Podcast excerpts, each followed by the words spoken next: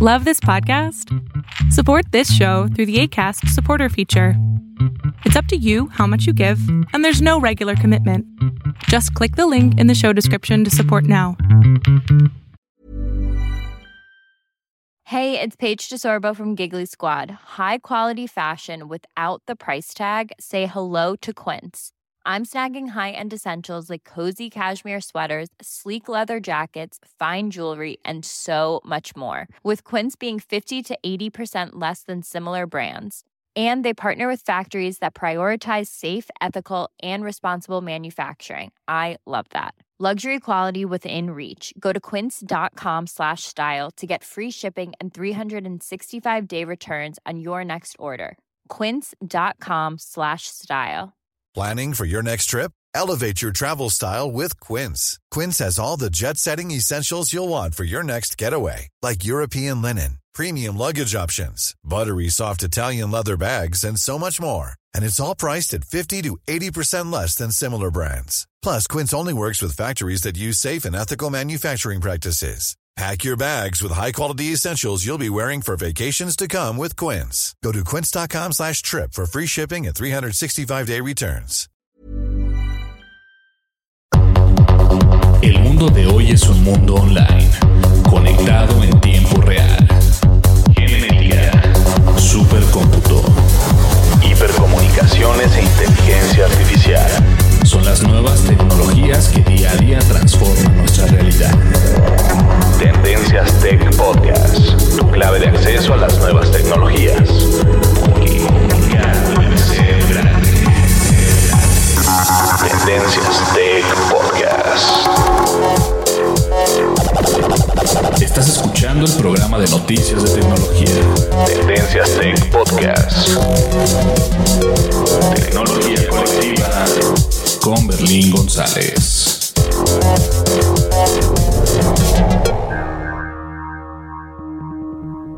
Hola, ¿qué tal? ¿Cómo estás? Mi nombre es Berlín González y te doy la bienvenida a nuestro podcast de tecnología de Tendencias Tech.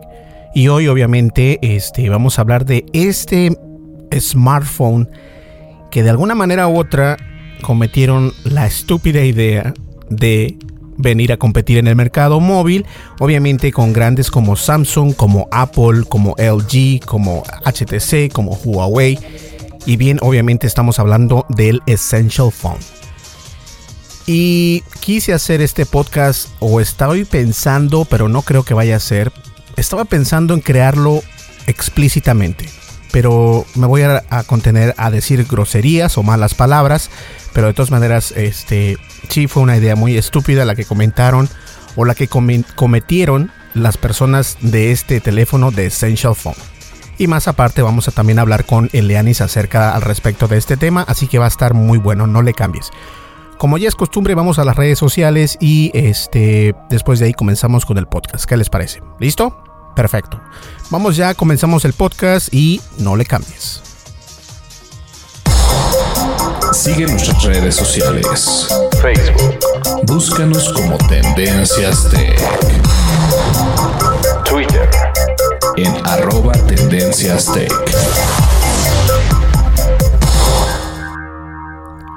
Y como ya sabes, estamos disponibles en YouTube, en Twitter, en Facebook, en Google Plus y bueno, casi en todas las redes sociales. Y también estamos disponibles en los podcasts de Apple, en Spotify y desde luego en nuestra patrocinadora oficial Castbox. Y Castbox es más que nada una aplicación que vendría siendo el Netflix de los podcasts. Así que te lo, te lo recomiendo o te la recomiendo para que la puedas instalar en tu dispositivo móvil. No pesa demasiado, además de que carga muy rápidos los audios de los podcasts que estés escuchando. En este caso, si nos escuchas por, por, este, por Castbox, igual escuchas mejor el audio porque obtiene el, el, el MP3 o el WAP sin, sin ser comprimido y se oye mucho mejor. Entonces eso también tiene mucho que ver a pesar de que este, tiene una increíble interfase de usuario, es muy intuitiva, yo se las recomiendo.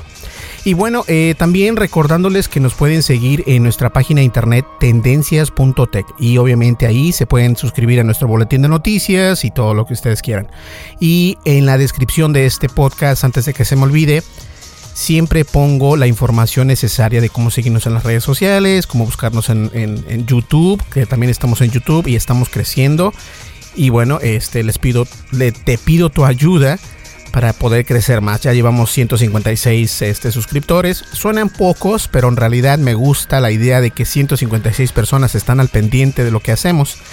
Y últimamente, este, eso es lo importante. Bien, vamos a comenzar con el podcast. No le cambies. Lo no categorizado ocupa una categoría.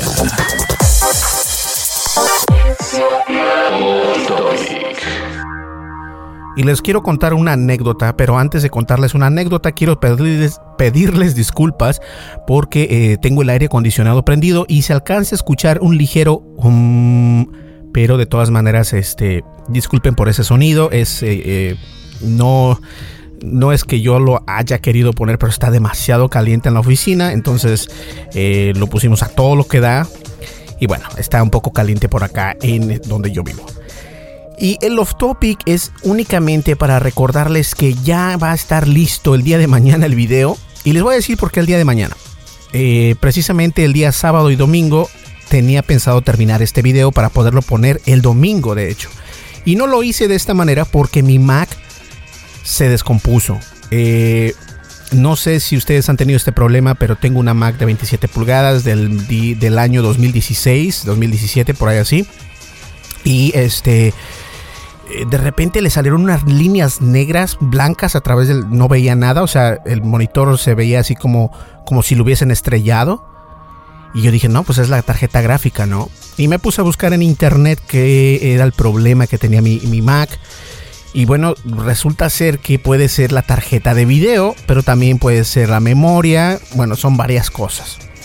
Y antes de llevarla yo a la tienda de Mac o a la tienda de Apple, este, que, que luego, luego las personas te recomiendan, ¿no? Ve a hacer, o sea, no.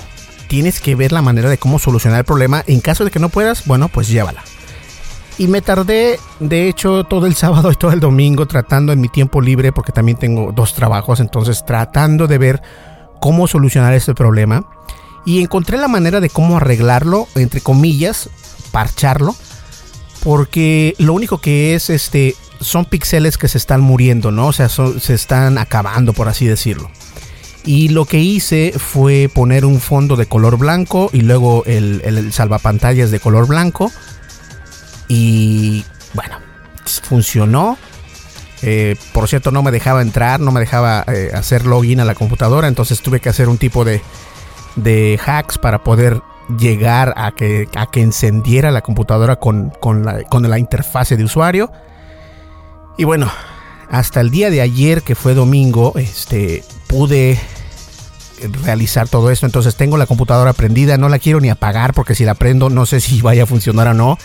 Entonces la voy a dejar prendida todo el tiempo acá en la oficina. Y este, algo que no me gusta hacer, pero lo voy a dejar prendida.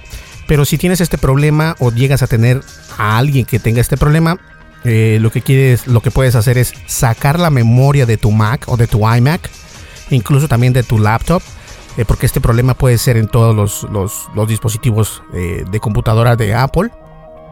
Quitas la memoria, pones la corriente, la prendes sin la memoria, va a hacer un ruido, dejas que haga cinco ruidos, o sea, pi, pi, pi, cinco veces. Desconectas la memoria, a mí le vuelves a poner la memoria, la prendes de nuevo y va a volver a hacer ese ruido, la apagas y la dejas apagada un rato, una hora, dos horas, y luego la vuelves a prender. Cuando la volviste a prender, ya vas a poder ver el, logo de Apple. Yo no podía ver ni siquiera el logo de Apple porque se veía en rayas blancas o negras, con el fondo negro, o sea, todo el fondo negro y rayas blancas, se veía horrible. Y después de eso ya tuve la oportunidad de, entrar a la interfase, hice los cambios y bueno, ahorita ya está funcionando la Mac. Si no, no hubiese podido grabar el podcast de Tendencias Tech. Y es por eso que no pude sacar el video el día domingo. Eh, tenía pensado de, enviarlo en YouTube y no pude por el problema que tuvimos con la computadora. Les pido disculpas. Bien, vamos a comenzar ya con el podcast, que este podcast va a estar un poquito fuerte, así que si tus hijos están alrededor, eh, vamos a utilizar una sola palabra que podría ser mala onda, pero de ahí en adelante vamos a ser muy claros. ¿Listo?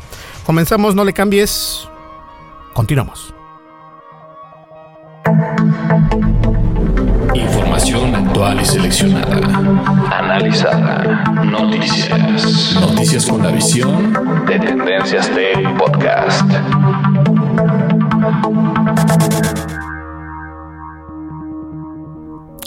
Listo, pues bien, este, como ya les había contado, ya saben ustedes el título de este podcast. Vamos a hablar acerca del Essential Phone.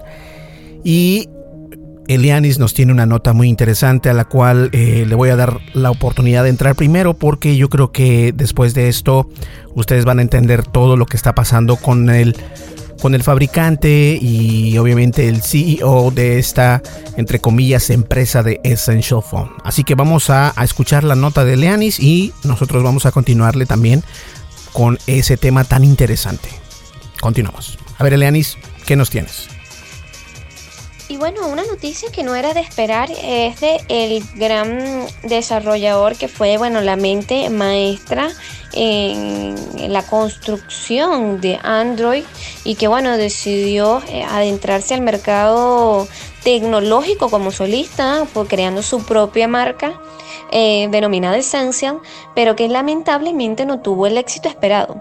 Berlín y sucede que lamentablemente, de acuerdo a analistas en el, en, el, en el tema de la producción de smartphones, señalan que a pesar de que, bueno, sí, él tenía mucho dinero y que evidentemente eh, eh, fue un dispositivo que fue el único que se llevó a comercializar durante el año 2017, fue bastante interesante con materiales exclusivos, pero lamentablemente era demasiado costoso y que a pesar de que tuviera un gran nivel de innovación que le hacía incluso hasta contraataque a, a, Google, pero lamentablemente no estableció una estrategia de mercado, de marketing, de negocios bastante, no sé, inteligente porque no hubo acuerdos con operadoras, no hubo una distribución física, sino que simplemente se dejó llevar por el entusiasmo de que, bueno, yo fui parte de lo, eh, bueno, increíble que tuvo el impacto eh, Android como sistema operativo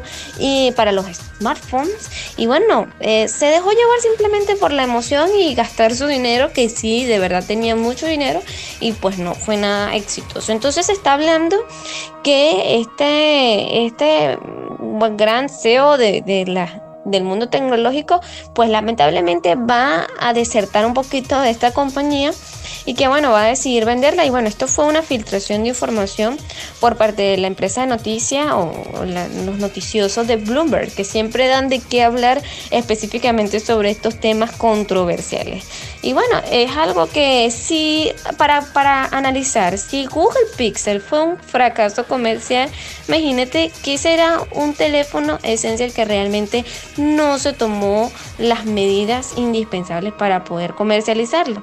Entonces es como que ganas de crear un poquito de, de mm, pullar un poquito la competencia, pero realmente lo que estás es perdiendo tu dinero. Entonces es un tema que fue interesante mientras duró, pero dará de qué hablar otra cosa este eh, eh, curioso o peculiar Andy Rubin que está en busca de crear impacto en el mundo tecnológico. Fíjate que este precisamente de eso vamos a hablar el día de hoy. El tema de eso se trata. Se trata de hablar de el Essential Phone. Y el Essential Phone es, y, yo recuerdo que tuvimos un podcast este, muy interesante hace ya varios podcasts atrás acerca de ese teléfono que, que fue uno de los primeros en mostrar el notch, aparte del iPhone obviamente. Este, y yo creo que, bueno, es, es algo interesante. ¿Qué te parece si comenzamos con el tema? Porque ese es de hecho el tema, así que vamos al, al jingle y nosotros, nosotros continuamos. Dimensiones y fronteras que delimitan tu posición.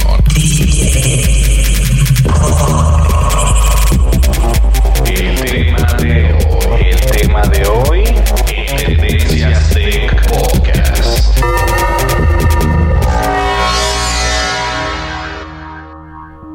Y bien, estábamos hablando que el tema principal es obviamente esto, el Essential Phone.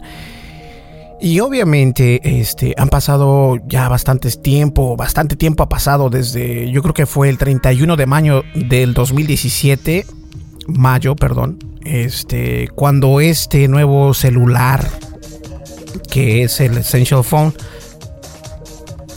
que viene eh, siendo de uno de los pioneros de Android, como bien lo dijo Eleanis, algo triste porque no importa, eh, la moraleja de todo esto es no importa que tanto dinero tengas, eh, eso no quiere decir que vaya a ser muy exitosa tu compañía.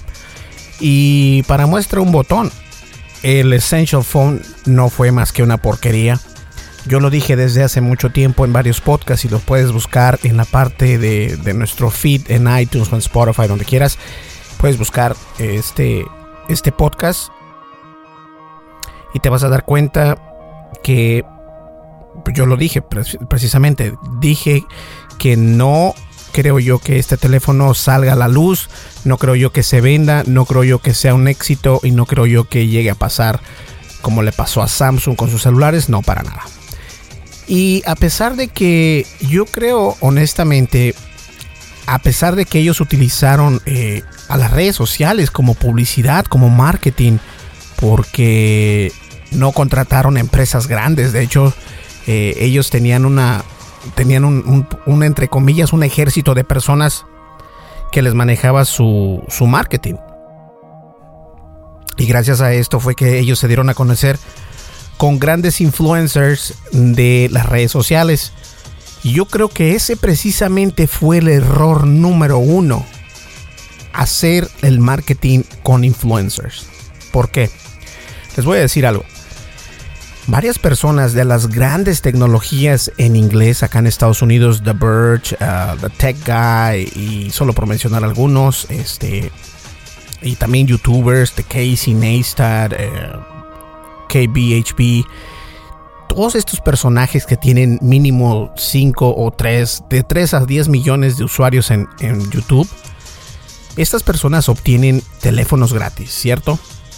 Muchas empresas ya les mandan su teléfono que ya está prácticamente listo para venderse. Fue todo lo contrario con el Essential Phone. El Essential Phone se los enviaron a los youtubers, a los twitteros, a los facebookeros más este, que tenían más seguidores. Obviamente que se dedican a la tecnología. Y ellos pensaron que esta era la manera de llegarles. El único problema fue que el producto que les enviaron a estos influencers o youtubers, que fue más fuerte en YouTube, es de que el teléfono no estaba al 100%. Tenía muchos errores, errores con el software, errores con el hardware. Y obviamente eh, los youtubers pueden ser muy crueles. A pesar de que el teléfono es gratis para ellos, esto no significa que le van a aventar flores o van a hablar perfectamente de esta compañía.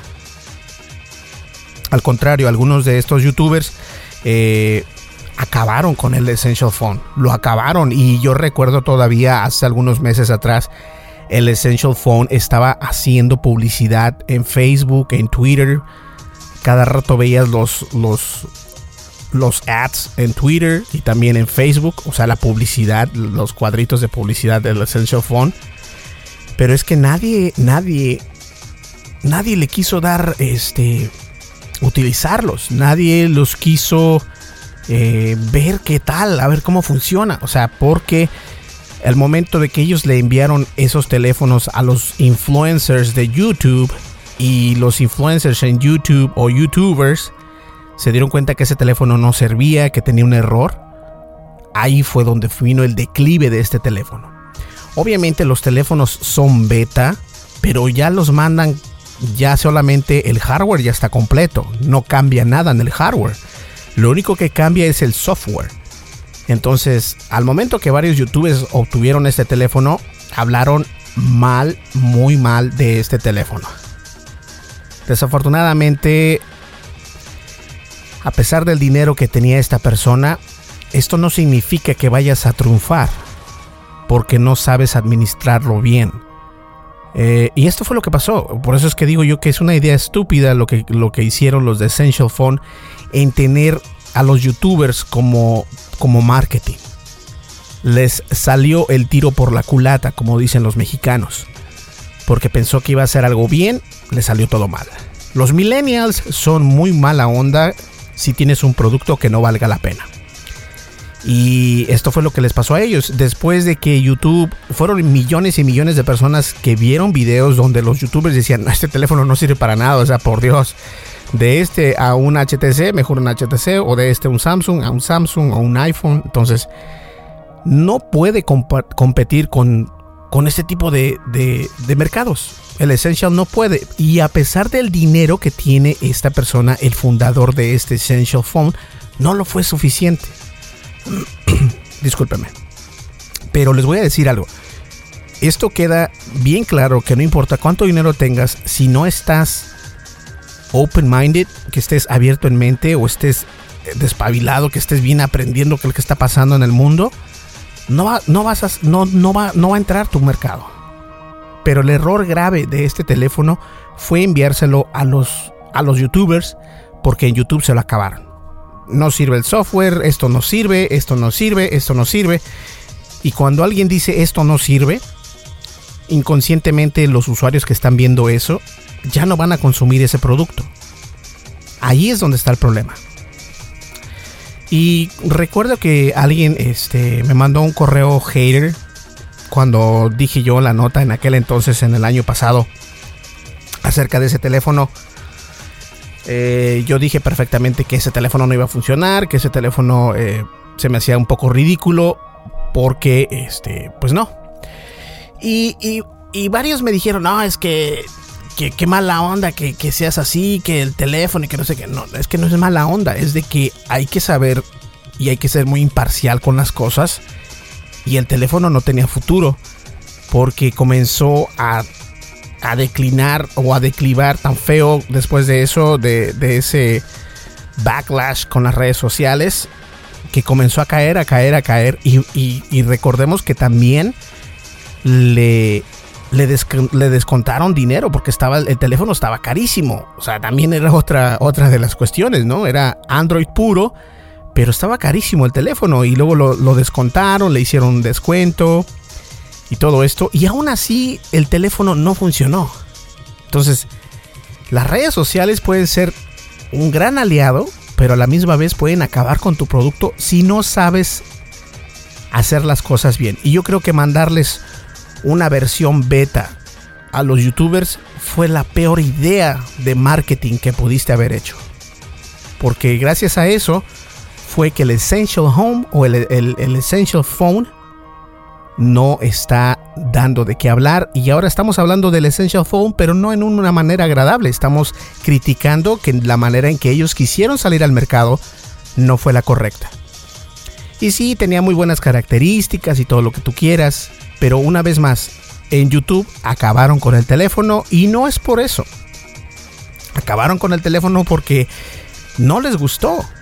Entonces como lo voy a decir Ojo con el marketing porque eso sí es muy importante y esto es una una una experiencia de la que este CEO va a aprender a la mala porque perdió mucho dinero y a lo mejor tenía inversores, personas que invirtieron en su compañía y de alguna manera u otra él les tiene que pagar a esos inversores si no eso funciona. Entonces yo creo que perdió muchísimo dinero. Eh, no sé, llegó a costar en España 700 euros. O sea, algo ridículo. Eh, no sé, o sea, el precio tampoco es que esté mal, porque es un teléfono de gama alta. O sea, se consideraba un teléfono de gama alta. Eso era lo interesante.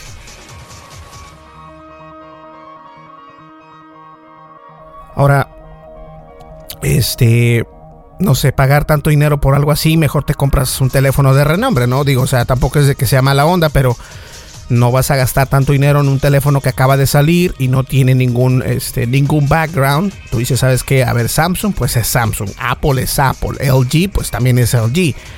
¿Y quién es este Essential Phone? Nada más porque él fue uno de los creadores de Android, no quiere decir que te vas a hagas a desembolsar tanto dinero por, por, eso, ¿no? También eso yo creo que tiene mucho que ver.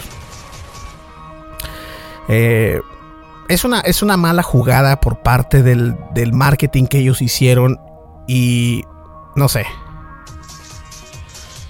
E, eso es otro, eso es otra, otra idea tonta que, que ellos no, no pudieron contenerlo. Además, querían competir también con el Google Pixel. Y bueno, el Google Pixel, a pesar de que yo no lo utilizo, lo he visto, lo he usado. Eh, también es un muy buen teléfono, tiene una muy buena cámara, es una de las buenas cámaras que está actualmente todavía. Que bueno, ya hay cámaras con doble cámara, como el Samsung Galaxy S9. Entonces, eso también, las cosas han cambiado conforme va pasando el tiempo, todo cambia. Eh, ahora, como les dije, el Essential Home bajó de precio. Eh, no sé,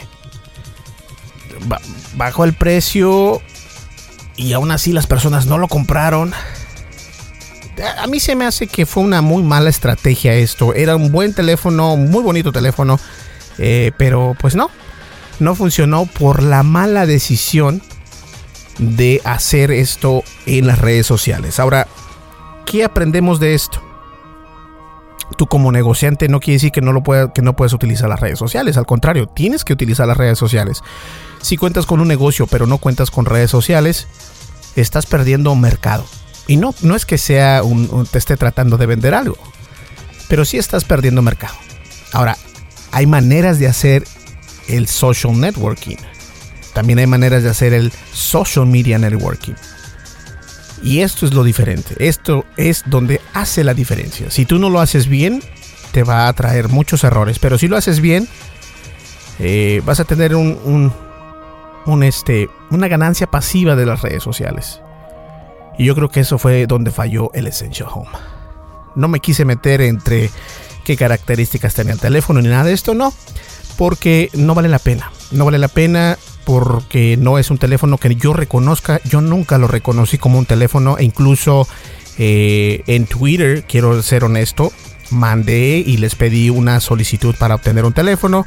Me dijeron que no tenían porque este, se estaban enfocando en las redes sociales de YouTube y nuestro canal obviamente no es tan grande, entonces me dieron las buenas noches y hasta luego. Pues qué pena, por ahora yo te doy las buenas noches y hasta luego Essential Home. Mejor dicho, hasta nunca, porque no creo que vuelvas a revivir. qué mala onda. Pero eso cuando pasa cuando hace uno una idea estúpida y honestamente no te educas en hacer las cosas bien. Modo, así es. A trancazos se aprende. Vamos a una breve pausa y nosotros continuamos. Estás escuchando el programa de noticias de tecnología. Tendencias Tech Podcast. Tecnología colectiva con Berlín González.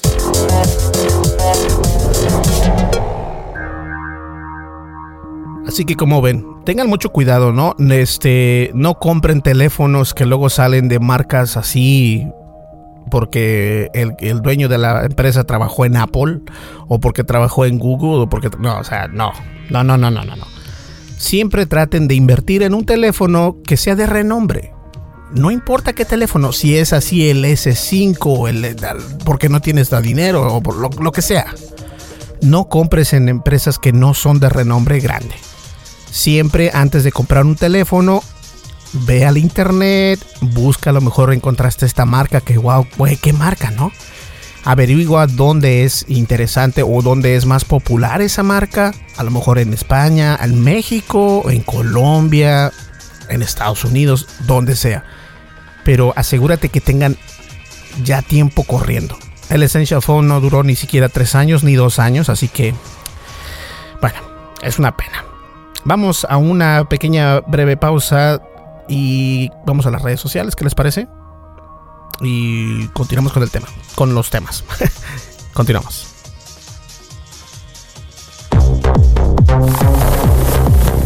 Recomendaciones. Tendencias. Geekmarks. Lo más radical de la red aquí.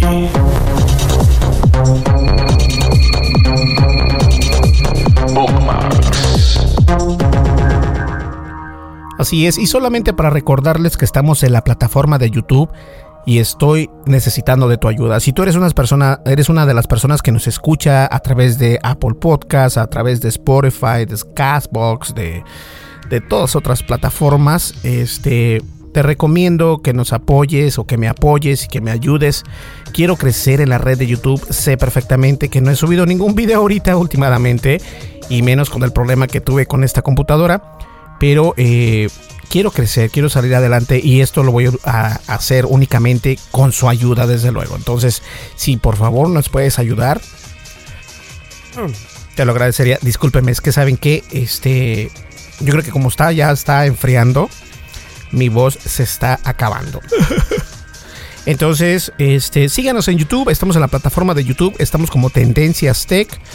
Eh, en la descripción del podcast, por lo general, siempre pongo las palabras clave de cómo encontrarnos en cada red social, porque Tendencias Tech se escribe diferente a cómo se escucha, pero de todas maneras ahí estamos. Entonces, si tienes la oportunidad, ve a YouTube, suscríbete y luego le das un clic a la campanita de notificaciones para que cada vez que nosotros subamos un video te llegue una notificación y puedas ver nuestro video. ¿Sale? Bien, vamos entonces al siguiente tema o a la siguiente nota porque va a estar muy buena. Continuamos. Información actual y seleccionada. Analizada. Noticias. Noticias con la visión de Tendencias Tech Podcast. Bien, Elianis, ¿qué más nos tienes por ahí en, la, en ese portafolio tan grande de tecnología que tienes? Berlín, recordando un poquito el 2017, el año que fue sin duda el boom para la fiebre de criptomonedas. Y se trata de la gran popularidad que tuvo, bueno, el Bitcoin, quien alcanzó su máximo histórico, alcanzando este, unos 20 mil dólares por cada Bitcoin y bueno, por supuesto la aparición de más de 1.500 nuevas criptodivisas. Sin embargo, no todo fue tan positivo para este mundo de las criptomonedas ya que también han sido un importante blanco o foco de atención para los hackers y eh, ciberdelincuentes que han generado una desconfianza del sistema en el cual se están transando estas monedas. En principio, hablando un poquito sobre cómo se genera eh, este tipo de criptodivisas, específicamente el Bitcoin, que es generado mediante la energía calórica que producen ciertas máquinas que son mineras. Sin embargo, ya este tipo de minería que eh, se realizaba en principio ya actualmente no es tan rentable, sino que se maneja de acuerdo a la subida y baja de las transacciones que se hacen y su oferta y demanda en el mercado. Esto se maneja muy similar a lo que se conoce como la bolsa de valores, pero a nivel tecnológico, es decir, todo lo que se crea dentro de la internet mediante o que se monetiza a través de la energía calórica, porque ese es el valor que, eh, o, la base que le ha dado el valor a este tipo de monedas, ¿no? Sin embargo, cuando hablan del blockchain, que dicen que es una forma bastante confiable porque es como que un, ordenador que genera un código específico de esa transacción realizada a tiempo real se va a resguardar en cada el ordenador que eh, realice cualquier otro tipo de transacción. Es decir, es muy difícil que suceda. Sin embargo, eh, se ha notificado que aproximadamente más de 1.200 millones de dólares en criptomonedas han sido robadas desde principios de 2017. Entonces esto ha generado mucha desconfianza del mercado y que incluso hoy en día, si bien Ah, fue una, una excesiva que incluso mencionaban los analistas que era eh, o sea, inaceptable cómo había incrementado el valor de la criptomoneda, específicamente el Bitcoin, y ahorita nada más se ubica a los 8 mil dólares aproximadamente por Bitcoin. Sin embargo, ha perdido la credibilidad de los grandes, las grandes instituciones financieras y que se está tratando de respaldar. Entonces, ahora se están señalando de que hay un problema que se está viendo además de una actividad criminal como incluso hasta el tráfico de drogas y el lavado de dinero utilizado a través de las criptomonedas. Entonces, ¿Qué señalan? ¿Será realmente las criptomonedas el mejor mecanismo para transar este, divisas de forma virtual? o será preferible hacerlo como normalmente nosotros lo hemos venido haciendo a través de las billeteras virtuales, que también ha sido algo muy novedoso y o por las entidades financieras que estas personas que realizan en principio sus eh, transacciones con las criptomonedas señalan de que no les parece tan confiable el sistema bancario. Entonces es un tema que la tecnología y el sector financiero ha estado un poco en contraataque y que bueno, los, sí, eh, los hackers, mejor dicho, han tenido una importancia, importante influencia en cómo se ha mantenido la credibilidad del sistema. Sí, desde luego. Y, fíjate que algo interesante también. Perdón. Algo interesante también fue que en la misma palabra, ¿no? Este fue que eh, el, banco, los bancos financieros eh, en realidad nunca van a poder eh, autentificar el Bitcoin como una moneda que en realidad funcione. De hecho, recordemos que hemos hablado en otros podcasts acerca de esto también, acerca de que ya grandes bancos definitivamente dijeron, sabes que ya no vamos a utilizar el Bitcoin, ya no vamos a permitir si haces una transacción de Bitcoin, ya no va a estar permitida, no vas a poder pagar en Bitcoin o utilizando tu tarjeta de crédito o incluso ya no vas a poder utilizar PayPal para hacer tu con tu Bitcoin y todo esto. Y de, alguna manera u otra vamos a seguir utilizando, como bien lo dijiste, Celeanis, las billeteras virtuales. Esto no va a cambiar. Yo creo que eh, la manera en cómo se mina también, eh, eh, se mina criptomoneda, es muy caro. o sea, entre más máquinas mejor. Este, para sacar un Bitcoin es... te puedes tardar seis meses hasta un año. Entonces, y obviamente eh, pagando electricidad, altos costos de electricidad para poder obtener un Bitcoin. Entonces, no sé si sea, eh, a menos de que seas una empresa de unos billones de dólares, puedes crear dinero, pero no sería una inversión, sino que a largo plazo para poder ver los, los rendimientos de ese Bitcoin es algo muy grave, la verdad. Yo la verdad sí me gusta el Bitcoin. ¿A quién no le gusta el Bitcoin, no? Pero no estoy seguro que podamos utilizarlo en la vida cotidiana, pero sí estoy seguro que vamos a seguir viéndolo en las billeteras virtuales definitivamente. ¿Qué otra nota nos tienes por ahí, Elianis? Y una información que de verdad me tiene bastante sorprendida es el caso de la muerte de una transeúnte o una peatona que eh, estaba pasando en una avenida y resulta ser que un taxi Uber se la llevó y lamentablemente eh, provocó la muerte de esta mujer. Y bueno, lamentablemente sí es para esta persona que falleció bajo esta circunstancia y también para Uber, que evidentemente es un mega paso para atrás porque eh, la situación o el tema de confiar sobre esta tecnología autónoma que a pesar de que funciona con radares, pero que no fue capaz de eh, predecir este tipo de, movimientos que, bueno, que incluso para un conductor normal tiene que ser capaz de estar atento, porque sin embargo, a pesar de que nosotros estemos conduciendo, por ejemplo, en una dirección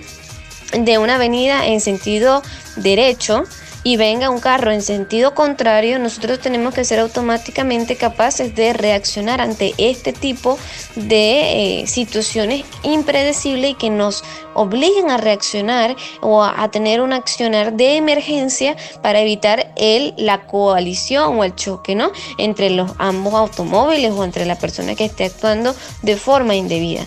Claramente Uber eh, alega que la persona estaba vestida, bueno, de ropa oscura, que estaba pasando por una avenida que no tenía el alumbrado y que eh, en principio solamente había identificado a la bicicleta, no había identificado de que había una persona con una bicicleta.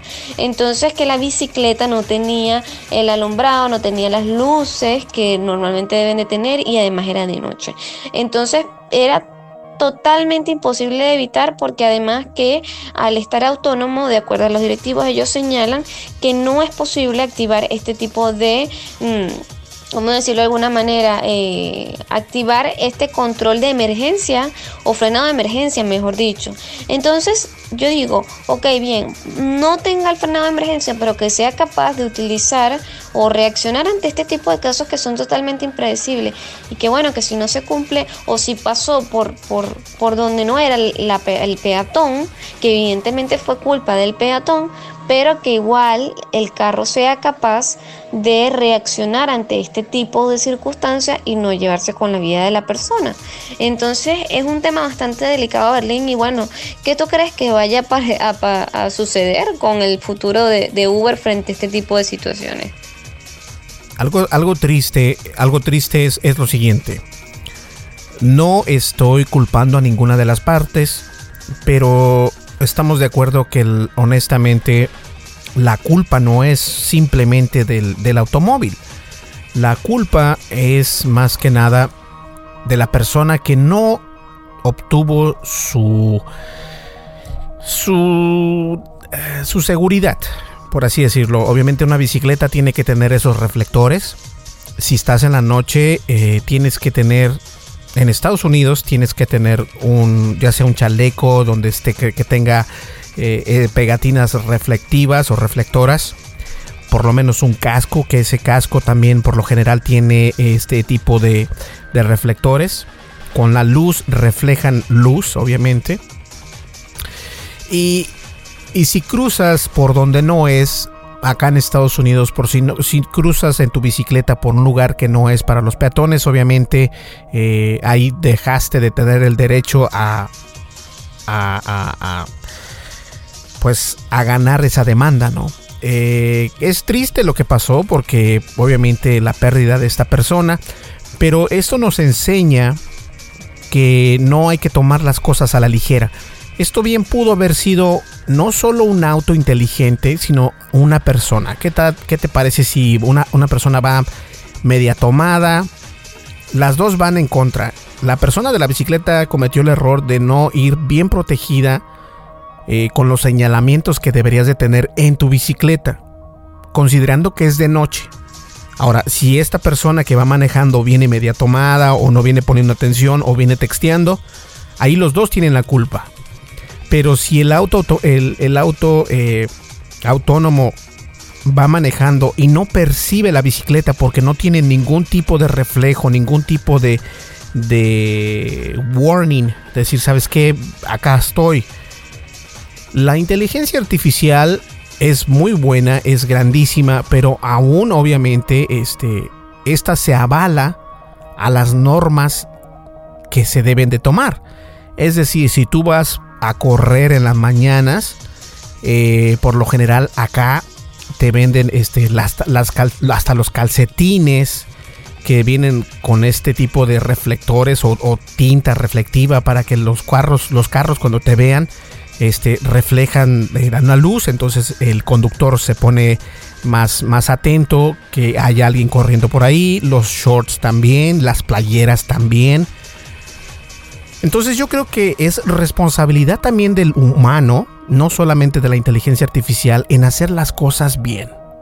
Es decir, ¿sabes qué? Este, voy a ir a correr. Eh, todos los tenis automáticamente ahora para correr tienen esos reflectivos. Eh, es tinta que se refleja con la luz de los automóviles o con la luz del sol incluso. Y hay que tomar en cuenta esto. Si a ti te gusta andar en bicicleta, si a ti te gusta salir a caminar o a correr, siempre toma en cuenta esto y sigue siempre las normativas de dónde puedes caminar, dónde puedes ir a, montar bicicleta, dónde puedes hacer esto y el otro. Porque también eso es nuestro, nuestro deber. Nuestro deber civil aprender qué hacer y qué no hacer fuera de nuestra casa. O sea, también eso es importante, no solamente porque ah, yo a mí se me pone la, la gana y voy a hacer esto bueno, a alguien no le va a parecer o simplemente alguien no va a poner atención y pasan los accidentes. Desafortunadamente esta persona cometió ese error y yo no estoy diciendo que sea ella culpable, pero los dos son culpables. Culpable la tecnología por no aprender más allá de las normativas que puede pasar, que esto pasó por eso mismo. No creo que la persona por por llevar este cierto cierto atuendo o, o ropa de cierto color eso tenga que ver no lo que pasó fue que no pudo detectar la bicicleta porque la bicicleta no tenía ningún tipo de reflector. Es importante que estos reflectores estén en las llantas, en la parte de enfrente y en la parte de atrás. Y que cuando tú vayas en una bicicleta tengas también reflectores en lo que llevas puesto en tu persona. Eso es muy importante. Vamos a una breve pausa y llegamos ya a la recta final de este podcast. Continuamos.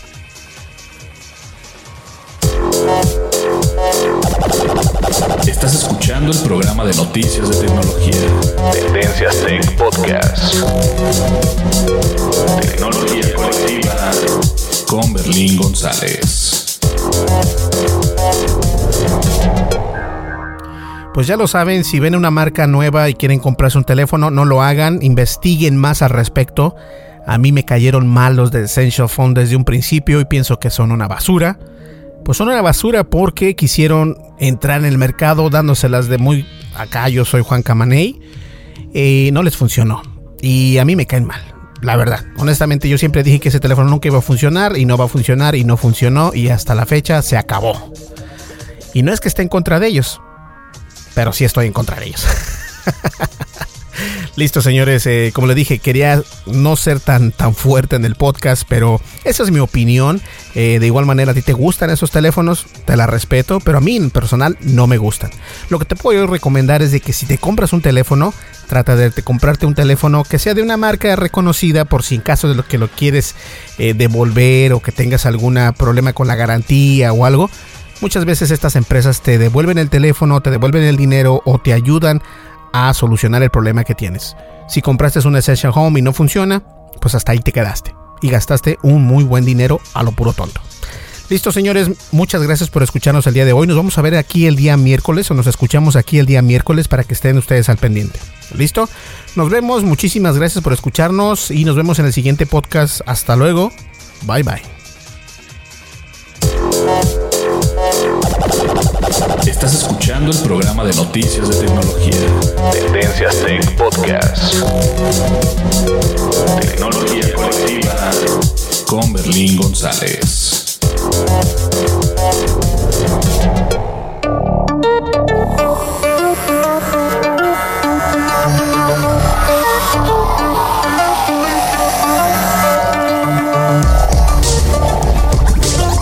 El podcast de noticias de tecnología Tendencias Tech es producido por Berlín González bajo la licencia Creative Commons versión 3.5 atribución no comercial USA.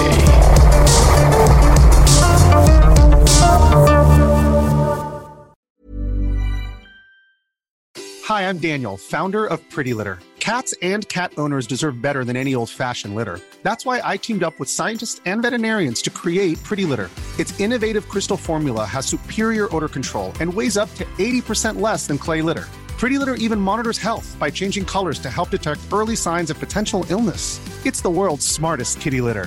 Go to prettylitter.com and use code ACAST for 20% off your first order and a free cat toy. Terms and conditions apply. See site for details. Imagine the softest sheets you've ever felt. Now imagine them getting even softer over time. That's what you'll feel with Bowl and Branch's organic cotton sheets. In a recent customer survey, 96% replied that Bowl and Branch sheets get softer with every wash. Start getting your best night's sleep in these sheets that get softer and softer for years to come. Try their sheets with a 30-night guarantee. Plus, get 15% off your first order at bowlandbranch.com. Code BUTTERY. Exclusions apply. See site for details. Hey, it's Paige DeSorbo from Giggly Squad. High quality fashion without the price tag. Say hello to Quince. I'm snagging high-end essentials like cozy cashmere sweaters, sleek leather jackets, fine jewelry, and so much more. With Quince being 50 to 80% less than similar brands. And they partner with factories that prioritize safe, ethical, and responsible manufacturing. I love that. Luxury quality within reach. Go to quince.com slash style to get free shipping and 365 day returns on your next order. Quince.com slash style.